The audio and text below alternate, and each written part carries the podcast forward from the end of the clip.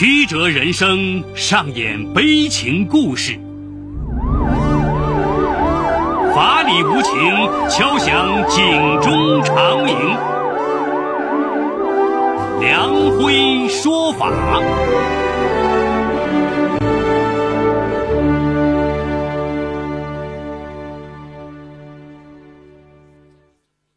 梁辉说法由上海故事广播与现代家庭杂志社联合播出。好故事，好声音。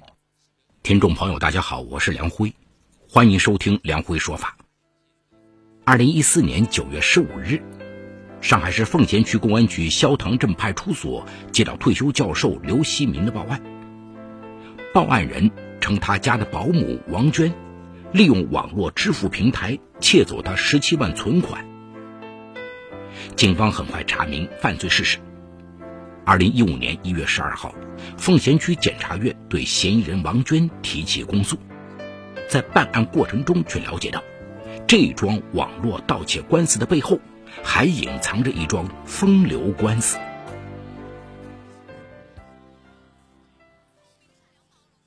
今天我要给大家讲这么个故事，叫《女保姆与孤独老教授》。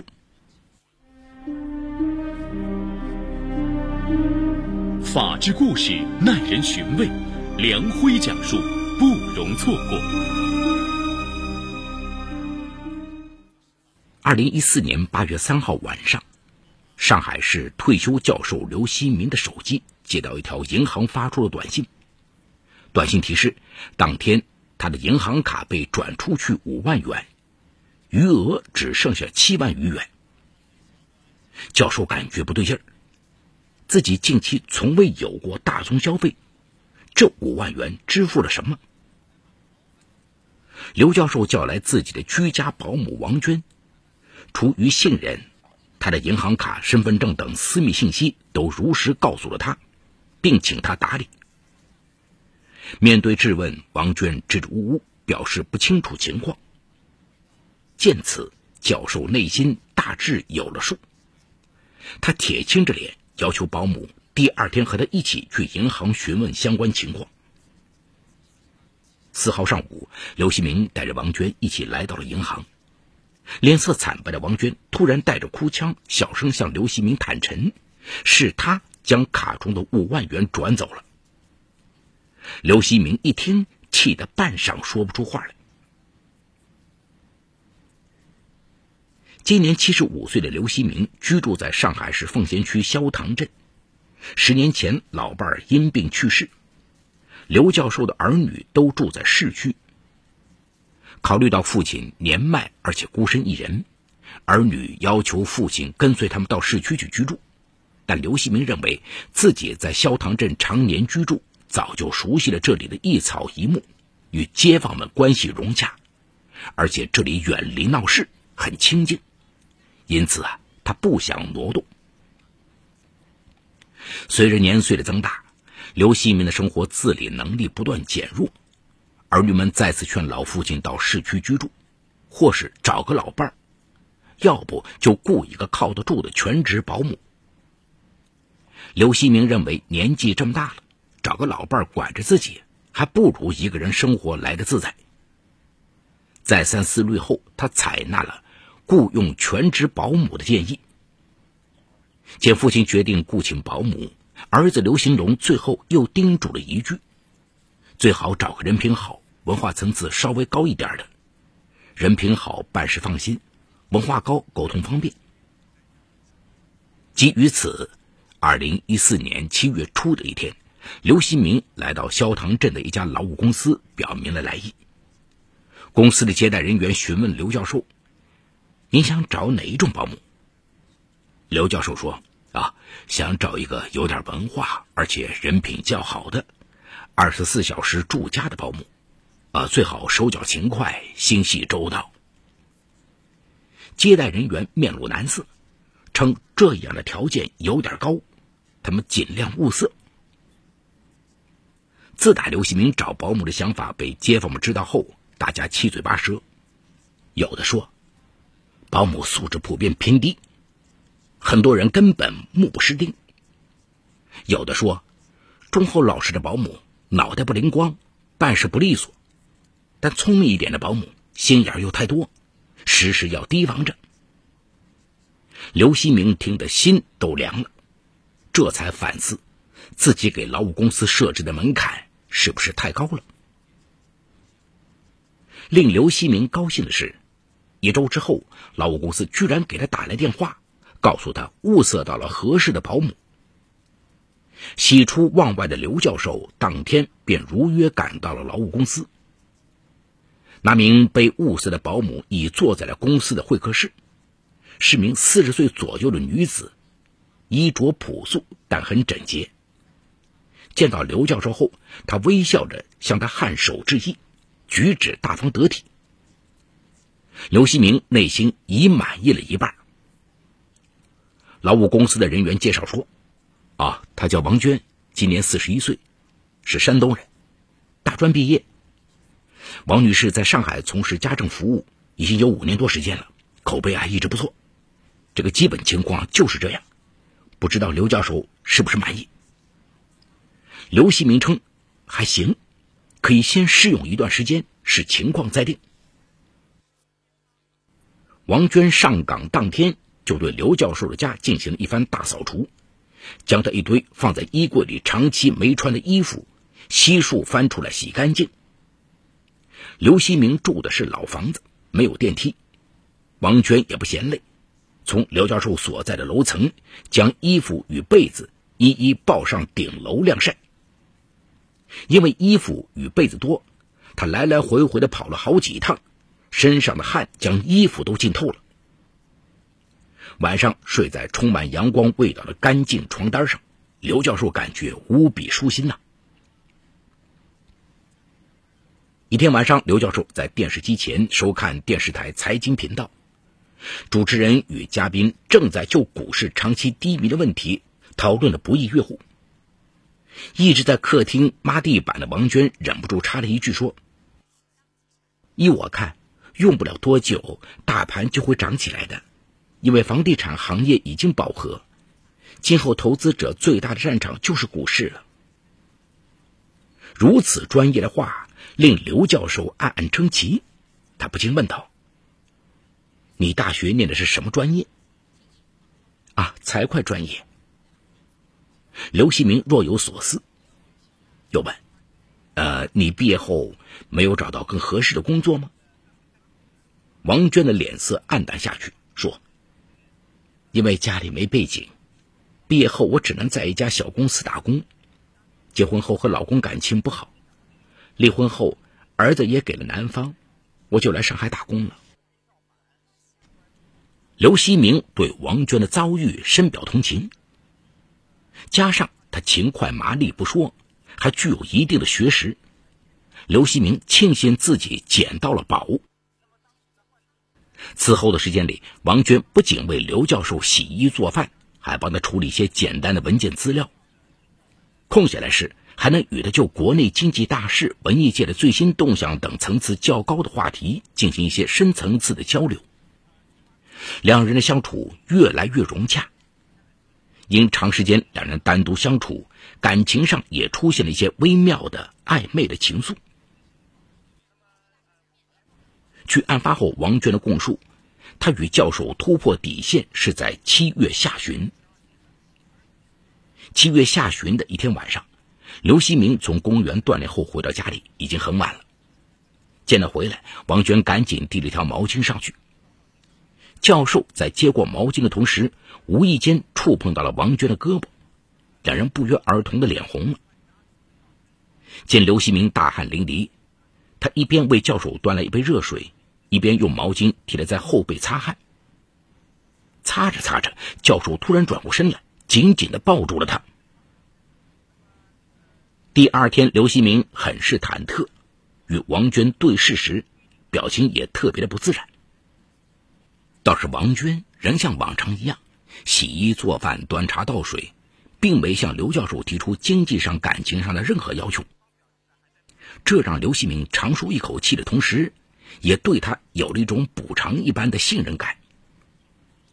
在此后几天里，刘希明将办理银行业务之类的事情都交给他去做，身份证啊、银行卡密码也毫无保留的告诉了他。没想到，在获悉了银行账号、身份证号与密码这些极端私密的信息后，王娟会擅自将他的钱给转走，而且不是一笔小数目。愤怒之余，刘希明质问王娟为什么要这么做。王娟哭哭啼啼的告诉他，他经济上出现了困难，原本想着向刘教授借款，但因为当时前夫催得急，他就先斩后奏了。王娟说的一把鼻涕一把泪，刘希明不禁动了恻隐之心。再说自己和他已经那个，权衡之下，刘希明最终让王娟写了张借条，这件事就暂时搁置了下来。此后的时间里，两人相安无事。二十多天后，王娟主动对刘希明说：“今天我在你的银行户头上转了六万元。”教授一听就大怒起来：“怎么回事？你怎么又做这种事？”王娟嬉笑着说：“这六万元不是我拿去用的，是替你理财的。”见刘希明张口结舌的没反应过来，王娟又说：“如果你还不放心，我可以再写一张借条。”说完，他即刻拿出笔和纸，写下了一张六万元的欠条。拿着王娟的第二张欠条，刘希明嘴上没说什么，心里也对王娟产生了高度戒备。为了杜绝王娟再次动用银行卡上的资金，他特意去银行开了一张新卡。这一次，他没选择短信提示，而是叮嘱银行工作人员：如果卡内金额有大变动，一定要及时告诉他。因为有所顾虑，刘希明并没有将此事声张，也没有辞退王娟。可是令刘希明担心的事情还是发生了。九月十五号，刘希明接到了银行的工作人员打来的电话，对方询问他是否取过钱，因为账户里有六万元被转走了。这个电话让刘希明大惊失色，他马上想到一定又是王娟所为。随后，他赶到了银行，确认钱被转走之后，刘希明这次不再迟疑了，果断的向肖塘镇派出所报了案。肖塘镇派出所在接到报案后，在几小时之内就将犯罪嫌疑人王娟抓获。这里有情与法的冲突。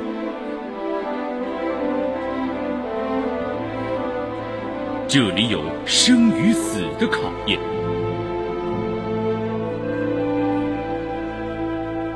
这里有爱与恨的交织，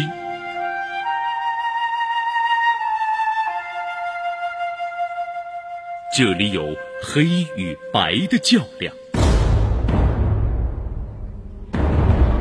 法治故事。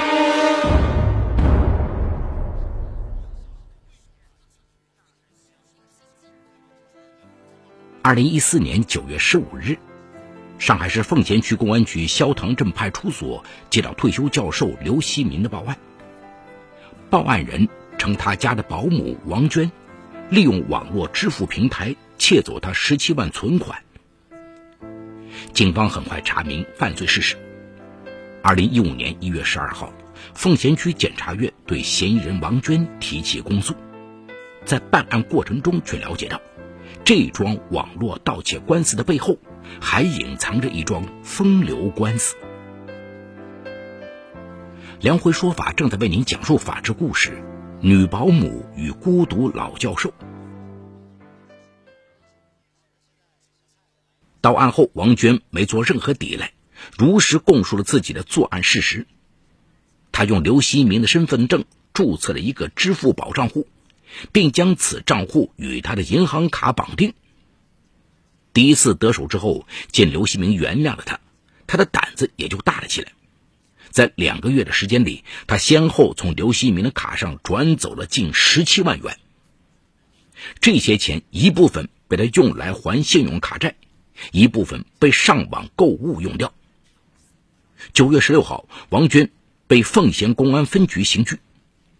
随后被移送检察院。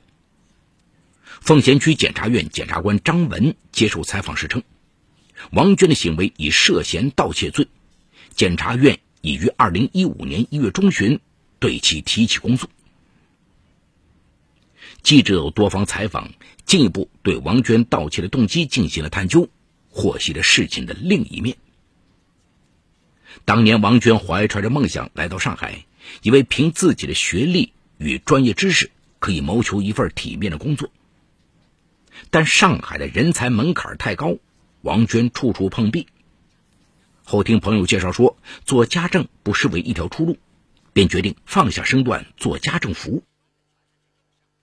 做家政服务的过程中，王娟接触到了不少有钱的雇主，特别是见那些与自己同龄的女人。穿戴华贵，生活优雅，就不禁心生羡慕。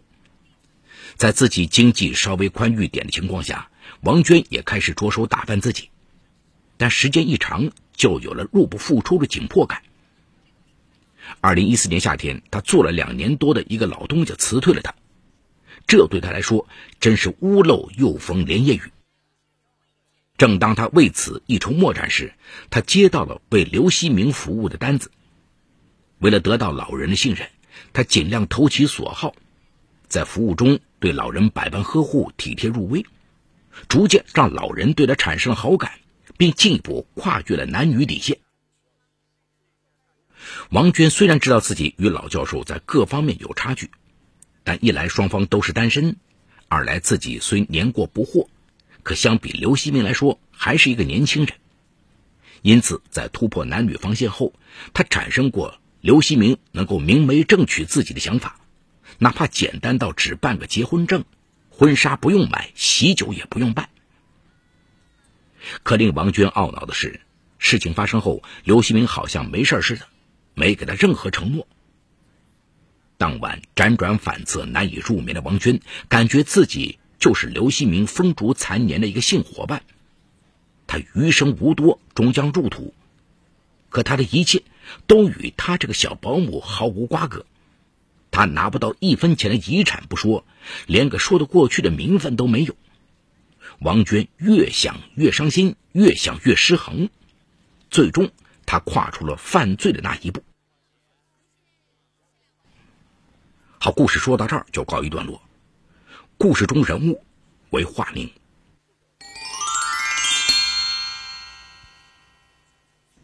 王娟利用掌握了雇主刘希明身份证等信息的便利，将刘希明的存款擅自转走并予以挥霍，其行为已经涉嫌盗窃罪，他将会受到法律的制裁。但反思此案，作为受害人的刘希明，他人品也有值得商榷之处。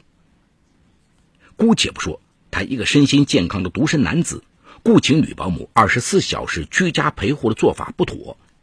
即使他的用意正大光明，但他后来的行为却明显有违道德。那个有着大专学历的女保姆，不仅承担了洗衣做饭、端茶倒水的保姆之职，还实际担负着一个妻子才会尽的义务。可是教授却没有给这个保姆半句承诺。保姆盗窃固然可恶，教授滥情与无情同样应受谴责。本案中啊。女保姆的行为如何定性，或许会有一定争议。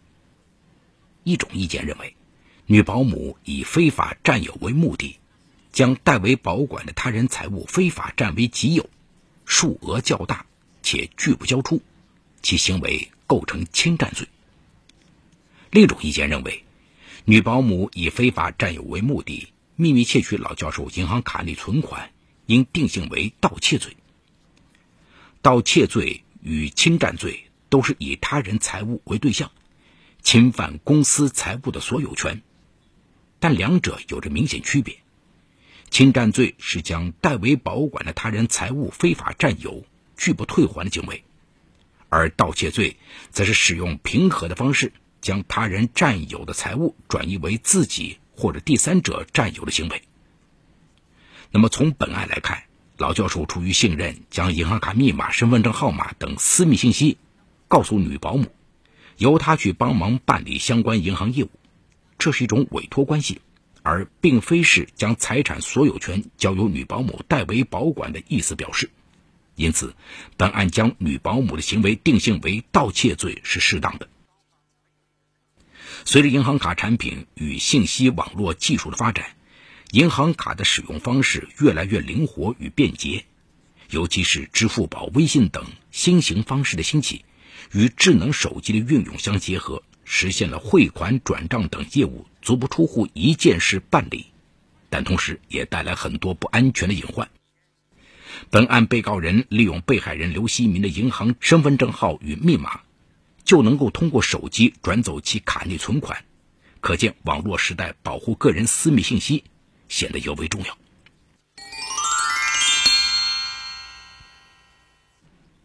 好，感谢宝山区人民检察院为本次节目提供的帮助。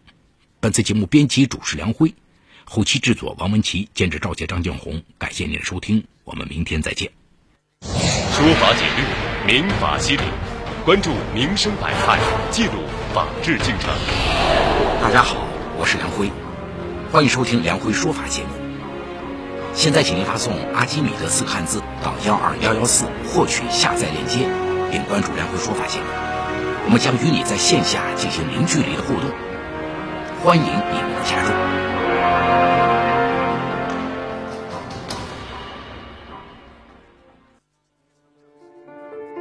女保姆与孤独老教授陪睡之后盗新起，副院长制造以房抵债假案，